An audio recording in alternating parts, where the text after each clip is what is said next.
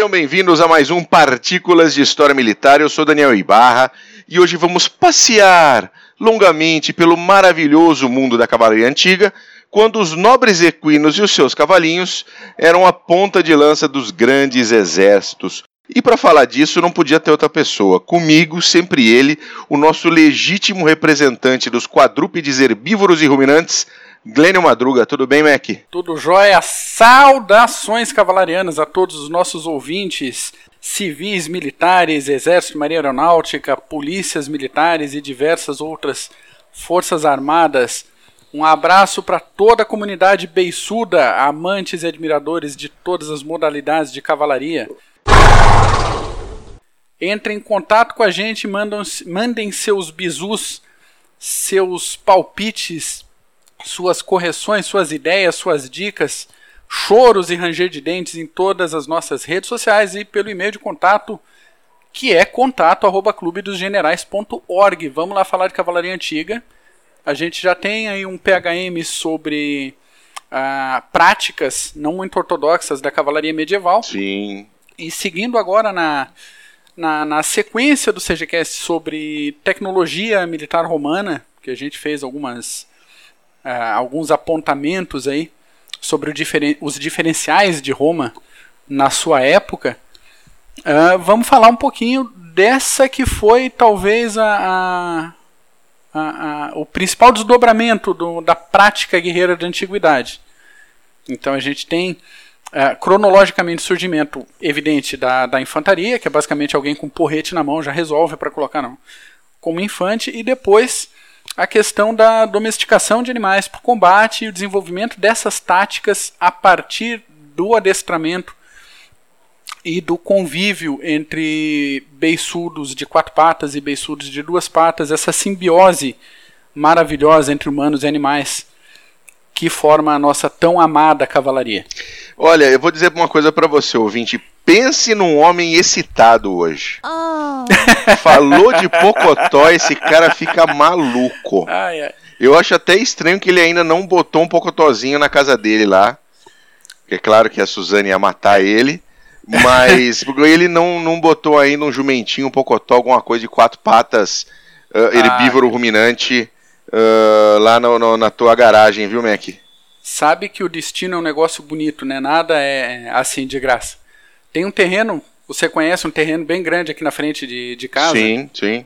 É praticamente um quarteirão inteiro sem construção nenhuma, só um, um, um matinho, uma relva, mais ou menos pela altura dos joelhos. E hoje eu fui acordado por cinco equinos quatro deles adultos e um potrinho. Olha que beleza. É que vieram pastar aqui na frente.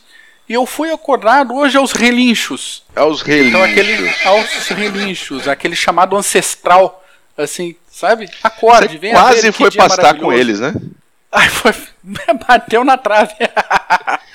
foi quase. quase. Abri a cortina, olhei para fora, falei: que dia bacana, que dia bonito, que céu azul, que belos equinos na frente de casa. Que coisa maravilhosa isso. Isso é muito é bom. É um prazer muito grande conviver.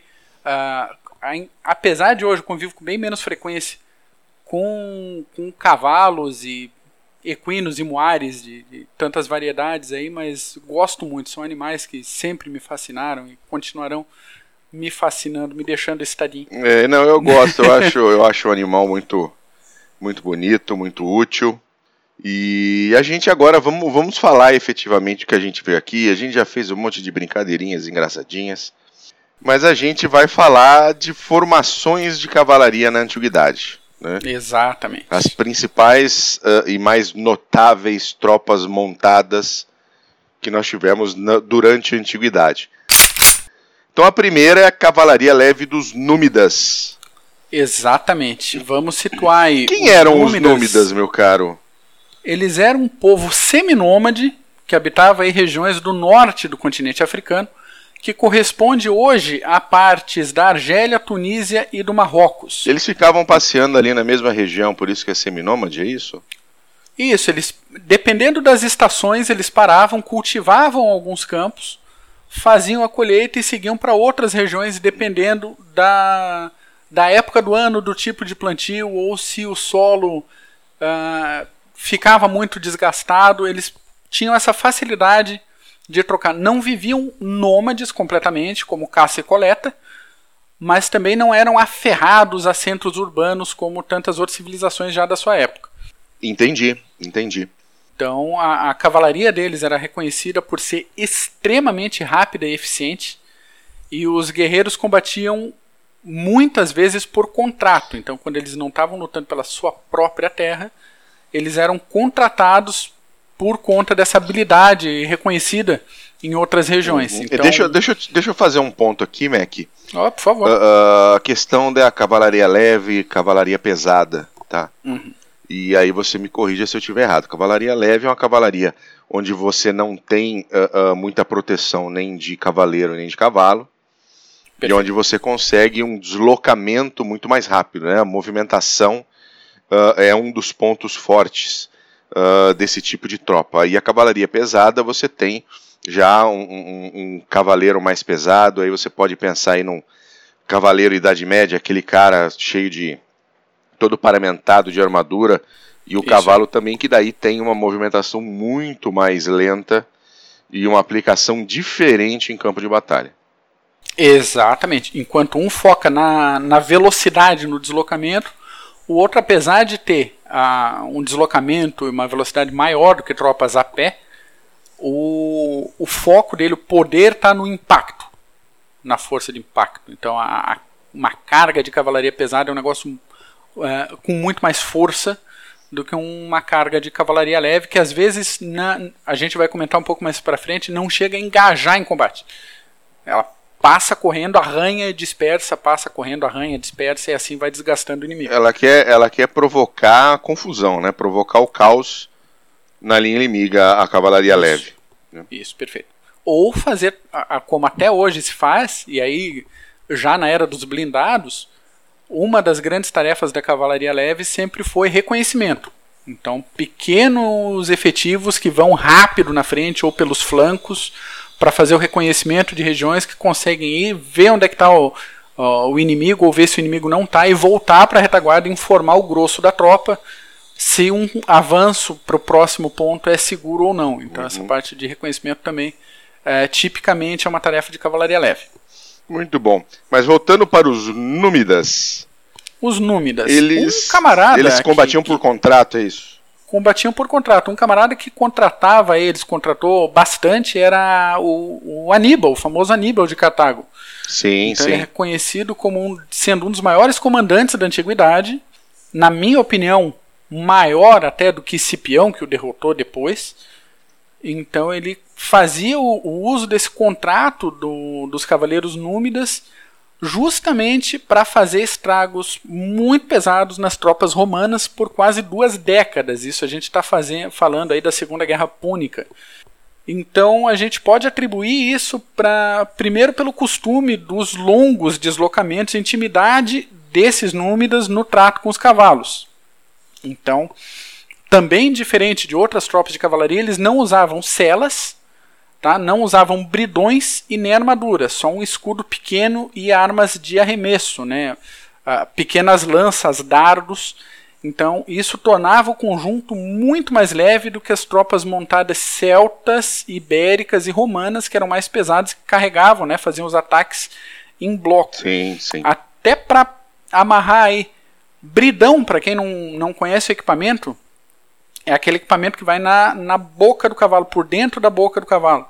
Então você tem as rédeas, né, as tiras de couro ou de tecido é, de corda trançada, seja lá do que for, e vai aquele elemento normalmente hoje em dia metálico. Esse elemento pode ser ou o bridão ou o freio. O bridão não machuca, ele é articulado dentro da boca do cavalo, então ele não machuca, ele pode virar, torcer, ele só conduz a cabeça do cavalo. E o freio ele tem um elemento mais longo que quando o cavaleiro puxa as rédeas, uma peça de metal força o céu da boca do cavalo. Isso dói para diabo.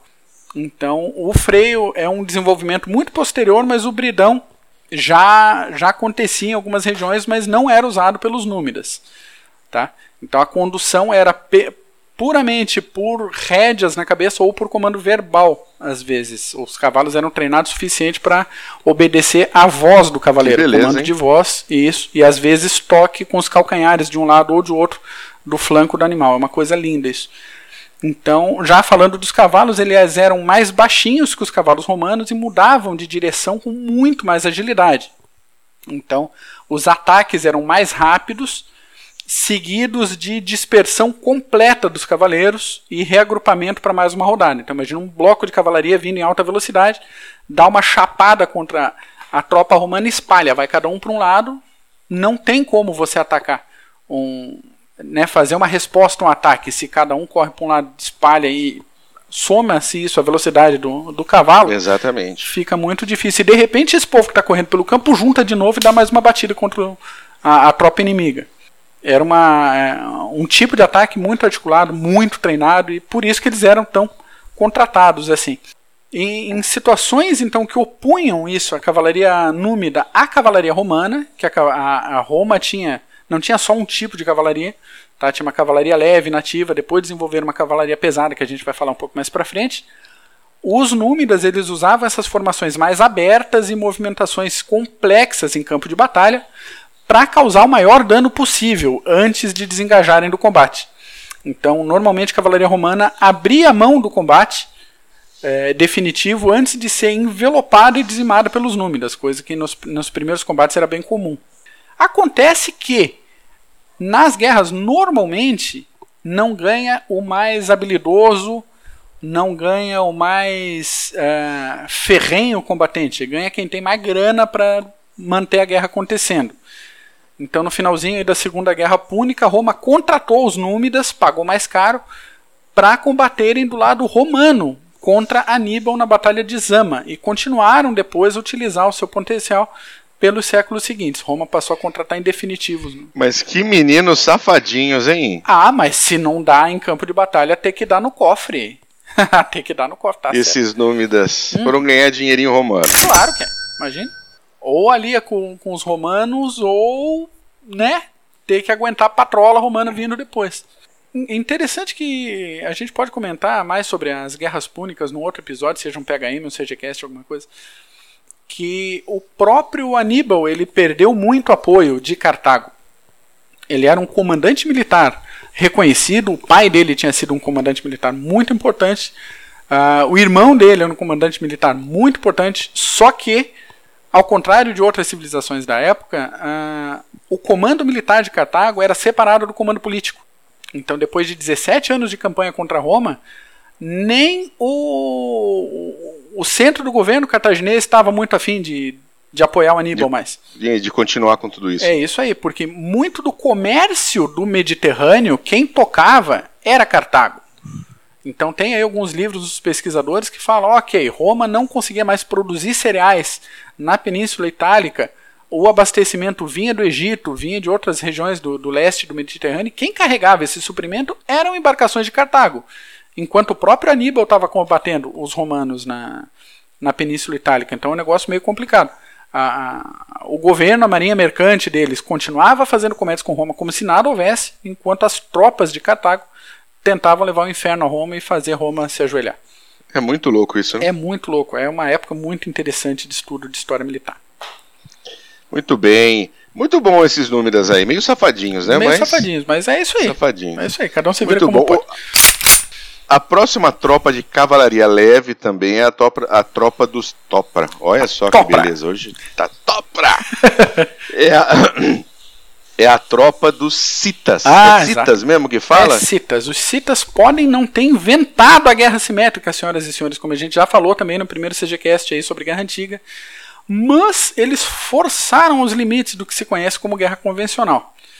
Então vamos aí falar um pouco deles. Eles eram um povo de pastores equestres, basicamente, e guerreiros nômades, que habitavam os planaltos eurasianos, olha que bonito, da, que é, a partir da Ucrânia até os limites da China e da Índia. Então o território deles, no auge, era bem grande. Então eles eram praticamente criadores de cavalo. Sim, sim, usavam os cavalos tanto para trabalho quanto para o ofício da guerra. e viviam em cima dos cavalos. Então eles foram mencionados aí na literatura pela primeira vez em escritos assírios durante o reino do famoso Sargão II. Isso a gente está falando aí de um reinado de que foi do ano 722 até o ano 705 a.C. Então eles praticamente nasciam sobre as celas dos seus cavalos, aprendiam a operar arcos compostos com ambas as mãos, como se isso fosse um, utensílio comum do dia a dia. Assim. Sabe, eu tenho dificuldade de operar um garfo com as duas mãos e os caras aprendiam a tirar arco composto, sabe? É, em cima do cavalo. Em cima do cavalo, exatamente. Enquanto galopava. Em alta velocidade e ter esse tipo de, de precisão de tiro. Então, essa prática guerreira deles permite que a gente entenda um pouco mais da cultura desse povo. Como é, eles eram. Um, não, não eram um povo, na verdade, era um grande grupo de tribos nômades que caçavam, guerreavam em pequenos grupos em várias cargas também descentralizadas, que ia já um pouco na contramão da arte militar praticada por povos sedentários. Então, você tinha nesses povos sedentários cidades estabelecidas, formação das primeiras fortificações, tropas de perímetro e tal. E eles já não tinham muitos centros urbanos, quanto mais tática de guerra uh, estática. Então, toda essa movimentação para eles sempre foi muito importante, tanto para a vida quanto para a arte do combate. Por sua vez, eles tinham que fazer alianças com povos sedentários para ajudar a guardar as fronteiras, já que eles nunca estavam exatamente no lugar que pudesse oferecer uma defesa contra eventuais invasores. Então, para combate aproximado, os citas usavam o que podiam, né? Varia aí de espada, lança, o que machado, tinha a mão, né? que tinha a mão, exatamente. Como a gente vai ver depois, até praticamente século XVI, muito das tropas aí de que eram reunidas pelas terras, né? Da, dos proprietários, que muito das armas de combate era arma da roça. Então, a foice de combate era a foice da plantação, o machado de combate nórdico era o machado de derrubar árvore para fazer as coisas do dia a dia.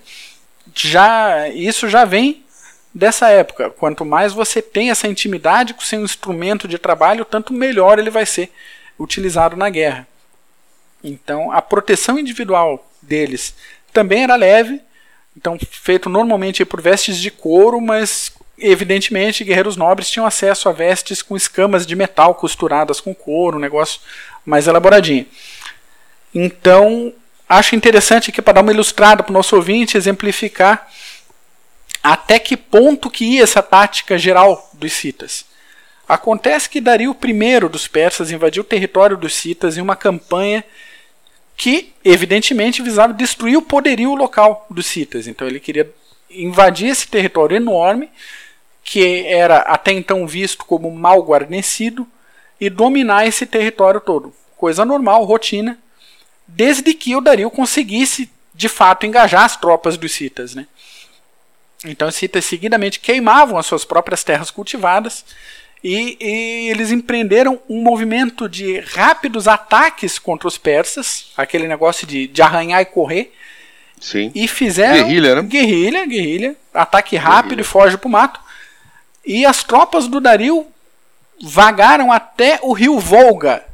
Cara, a pé. Olha, Rio Volga, que beleza. Antes de desistir completamente da campanha, sem nenhum combate decisivo contra os citas. Daí bota o rabo no meio das pernas e volta e fala: ah, não dá. Deixa os caras aí, não vale a pena. Aquele negócio que a gente conversou já em outro episódio de hum, tá saindo muito caro, deixa os caras aí, vambora. Exatamente, exatamente. Então muito é isso bom, aí, os muito bom esses planaltos da Eurásia. Isso a gente Eurásia. pode, é, pode pegar todo o uh, leste europeu, a partir da, da Ucrânia, a península que dá um monte de rolo da Ucrânia com os russos, que agora os russos pegaram de volta ali, Crimeia. O grande centro dos citas era Crimeia. E dali para norte, para leste, até praticamente Himalaia, as terras altas eram todas dos citas, na, na maior extensão do seu território, no período de maior extensão. Coisa linda. Coisa linda, muito bom. Agora, uh, seguindo ainda com a cavalaria leve, uhum. uh, vamos falar dos Partas. Então, cara. Não é Esparta, é os Partas. Partas. Partas. A cavalaria dos Partas, ela tinha muitas semelhanças com a dos Citas que a gente acabou de comentar. Então a gente vai tentar ser um pouco mais uh, objetivo. Então, cavalos ligeiros, arcos compostos, arma secundária tática de ataques ligeiros e de dispersão rápida. Acontece que os partas combateram as tropas de Roma em, no ano de 53 AC. Então a gente está falando aí de 500 a 700 anos depois da, da expansão cita. E combateram os romanos numa imensa desvantagem numérica. E os romanos já não eram mais iniciantes na arte da guerra nessa época. Então era de se esperar né, uma, uma vitória romana bem tranquila, bem fácil. Mas aí não foi, né? aí que não. Só que não. Nessa batalha específica, os partas tinham 9 mil arqueiros a cavalo e mil catafractários. A gente vai falar dos catafractários daqui a pouquinho. Palavra bonita essa daí, né? Ah, palavra bonita, catafractários. Dá pra falar três vezes rapidinho. Catafractários, catafractários, catafractários. É bom pra treinar Catafractários, o... catafractários, catafractários. É, é verdade. é bom pra dá, treinar dicção. Não é, não é muito trava-língua, não. É, é, é verdade. Não é muito trava-língua, fica bom, mas é bom pra botar o nome do filho, né? Catafracto, vem cá, meu filho. A minha cara fazer um negócio desse com uma criança, né? Vai me odiar Ei, pela Olha vida, que beleza. Mas tudo bem. Vale a pena. Não, imagina. E daí. eram 9 mil. Bom, eram. No... Isso, volta, volta aí, Vamos volta voltar. aí. 9 mil arqueiros. 9 mil cavalaria leve, né? Arqueiros a cavalo, uhum. e mil cavalaria pesada, 10 mil homens. Contra 35 mil soldados de Roma de infantaria pesada. Cacete. Mais 4 mil de infantaria leve. E 4 mil cavalarianos, cavalarianos romanos. Isso mais toda a experiência militar de Roma, Primeira, Segunda Guerra Púnica, expansão romana escambau de bico. O caso é que os romanos foram completamente dominados e contaram 20 mil mortos, 10 mil capturados e o resto correu para o mato pela sua vida. Cacete. É, o comando romano era do Crasso, né, um dos romanos mais ricos da, da época, mas ele se complicou um pouco quando ele ordenou primeiro a formação da, da tropa isso a gente está falando de um punhado de gente em configurações tradicionais de infantaria no centro e cavalaria pelos flancos, que eu acho que teria sido a opção mais interessante dele. E depois ele ordenou que se formassem quadrados de infantaria, que teoricamente protegeria os flancos em troca de poder de movimentação. Tá? Então você tem aqueles bloco quadradinho, escudo para tudo quanto é lado. Então, é, em teoria, não teria como a cavalaria uh, dos partas fazer muito ataque, a infantaria tem como se defender com lança apontada, pilum, gládio, todo o equipamento romano que a gente conhece.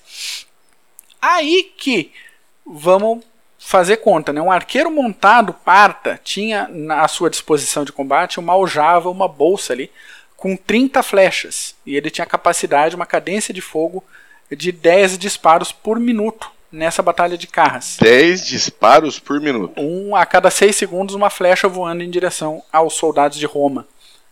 Então, além disso, eles contavam com um bom acesso de suprimento de munição na retaguarda. Então, vamos economizar algumas contas. Estima-se que foi lançada uma quantidade aí entre 1,6 e 2 milhões de flechas sobre as tropas romanas em um período de 20 minutos. Tá? Pensa a chuva de flecha. Chove morte do céu. Chove morte do céu. E daí não adianta ter escudo virado para os lados se está chovendo essa quantidade de flecha. Então, uma movimentação rápida dessa cavalaria leve, da alta cadência de, de fogo, né, por mais que seja flechas, né, vamos colocar cadência de fogo, fizeram os romanos se protegerem o máximo possível sob os seus escudos. Então, o escudo que estava para o lado para evitar o impacto da cavalaria foi para cima para proteger a cabeça o que abriu caminho para a nossa próxima tropa, anunciada agora por Vossa Excelência. Ah, são os catafractários partas. Aqueles que... mil carinha que ficaram lá esperando. Isso, aí já temos uma cavalaria pesada. Exato. Essa formação é o que havia de melhor em cavalaria pesada na antiguidade, pelo menos até os romanos darem uma, uma ajeitadinha nela. A, a cavalaria pesada dos partos, ela deriva da cavalaria dos massagetas, olha que nome sugestivo. Que bonito. Que habitavam o planalto do Irã e regiões próximas, cerca de 300 anos antes da ocupação dos partas. Catafracto e massageta. Isso aí. Nomes bons para deixar no bloco de notas do desktop. Exatamente. Exatamente. Não, sabe onde é bom também? A hora que você vai fazer compra no Burger King, que a, a mocinha do caixa pega os, pede o seu nome, uhum. você dá o nome. Qual é o nome do senhor? Massageta. Massageta, exatamente. Catafracto.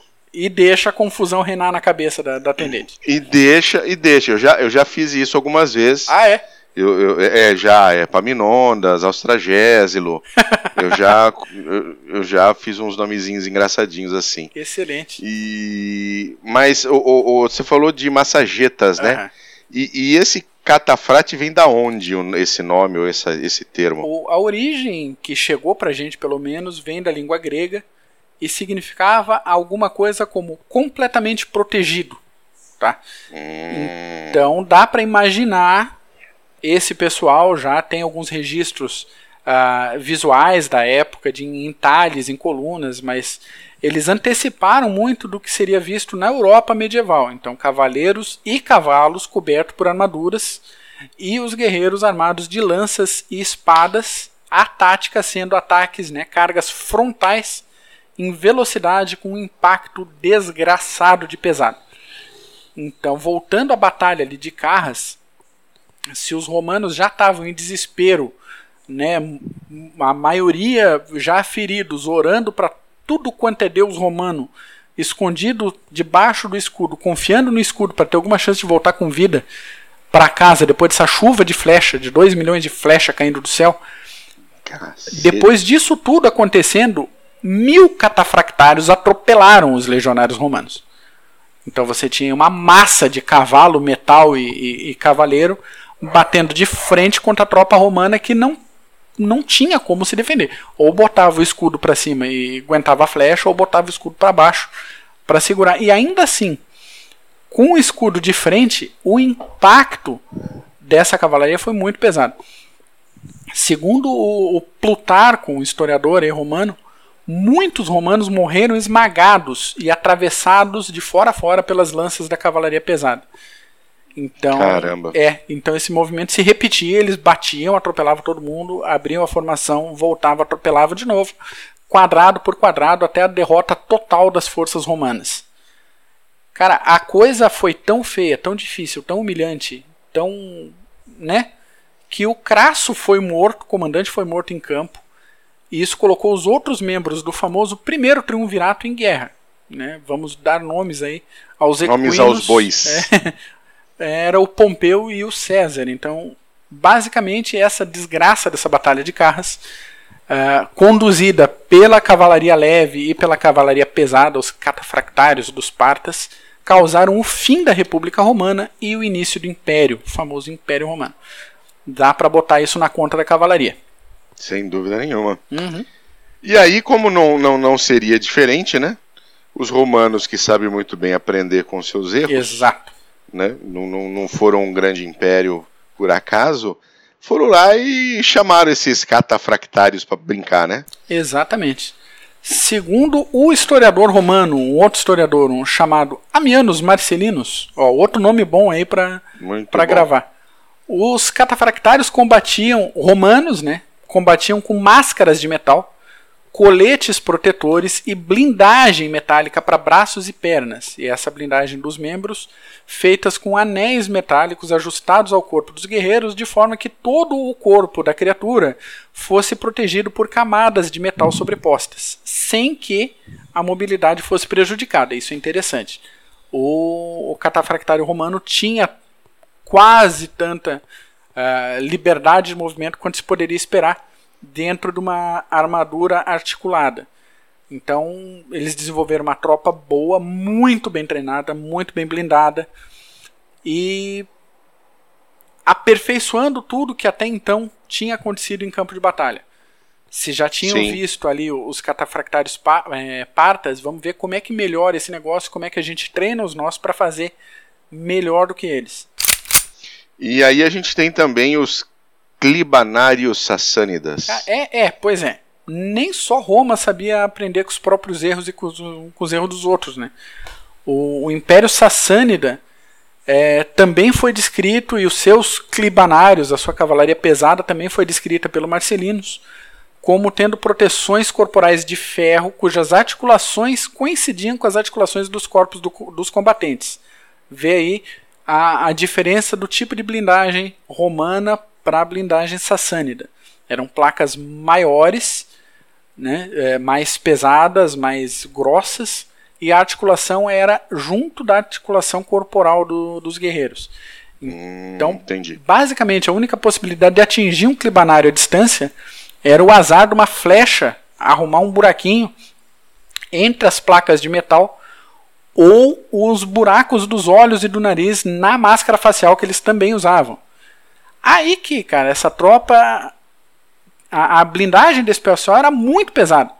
Então os cavaleiros ficavam com a mobilidade muito reduzida em comparação com a do, da cavalaria pesada romana. Nesse caso, os cavalos, para não sofrer tanto com excesso de peso, eram cobertos por camadas de couro.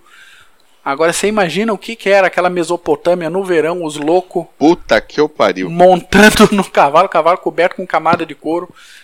É, tentaram melhorar um pouco, mas não rolou assim. Então, em na, na, na minha parca opinião, a gente falar de operação, de sucesso de operação, eu daria um crédito aí para a cavalaria parta na antiguidade, com um, uma menção honrosa para os catafractários romanos que vieram um pouco depois e que souberam aproveitar e desenvolver o que já tinha sido desenvolvido pelos partas. Que beleza, muito bom, hein? Cada nomezinho bonito que a gente aprendeu exatamente, hoje. Exatamente, exatamente. E gostei, gostei desses catafractários e clibanários e mais essa série de, de cavalarianos Exato. leves e pesados. E, e, vamos deixar um gancho aqui para o próximo episódio. Um, eleme um elemento de cavalaria vai ser, na minha opinião também, o grande elemento militar para a queda de Roma, queda pelo menos do Império Romano do Ocidente. Então a gente tem toda a, a questão que a gente vai falar no próximo CGCast sobre administração ruim, sobre o negócio implodindo, permeabilidade das fronteiras e tal. Mas se dá para marcar um elemento uh, militar decisivo, é um elemento de cavalaria e a gente vai deixar para comentar no próximo CGCast. Muito bom, meus queridos amigos, é isso por hoje nesse nosso Partículas de História Militar. Equino. Equino. Não é? Beiçudo. Equestre. Beiçudo. Ruminante. Ruminante. Abanando as e... moscas com o rabo. Tá ficando é baixaria esse negócio. É, é, vamos parar por aí. Excelente, Mac. Gostei muito. Gostei muito, aprendi bastante aqui com essa pauta, com esses cavalarianos todos aqui. Esse pessoal da antiguidade, a tradição. É bom manter as tradições. É bom manter a tradição. Lembrada de onde a arte militar veio para entender como é. Tentar entender como é que ela está andando e para onde ela vai. É. Isso, muito bom. Então tá bom, Mac. É isso por hoje. É isso por hoje. Valeu, brigadão. A você, meu ouvinte querido, querida. Um grande abraço, até a próxima, tchau. Valeu.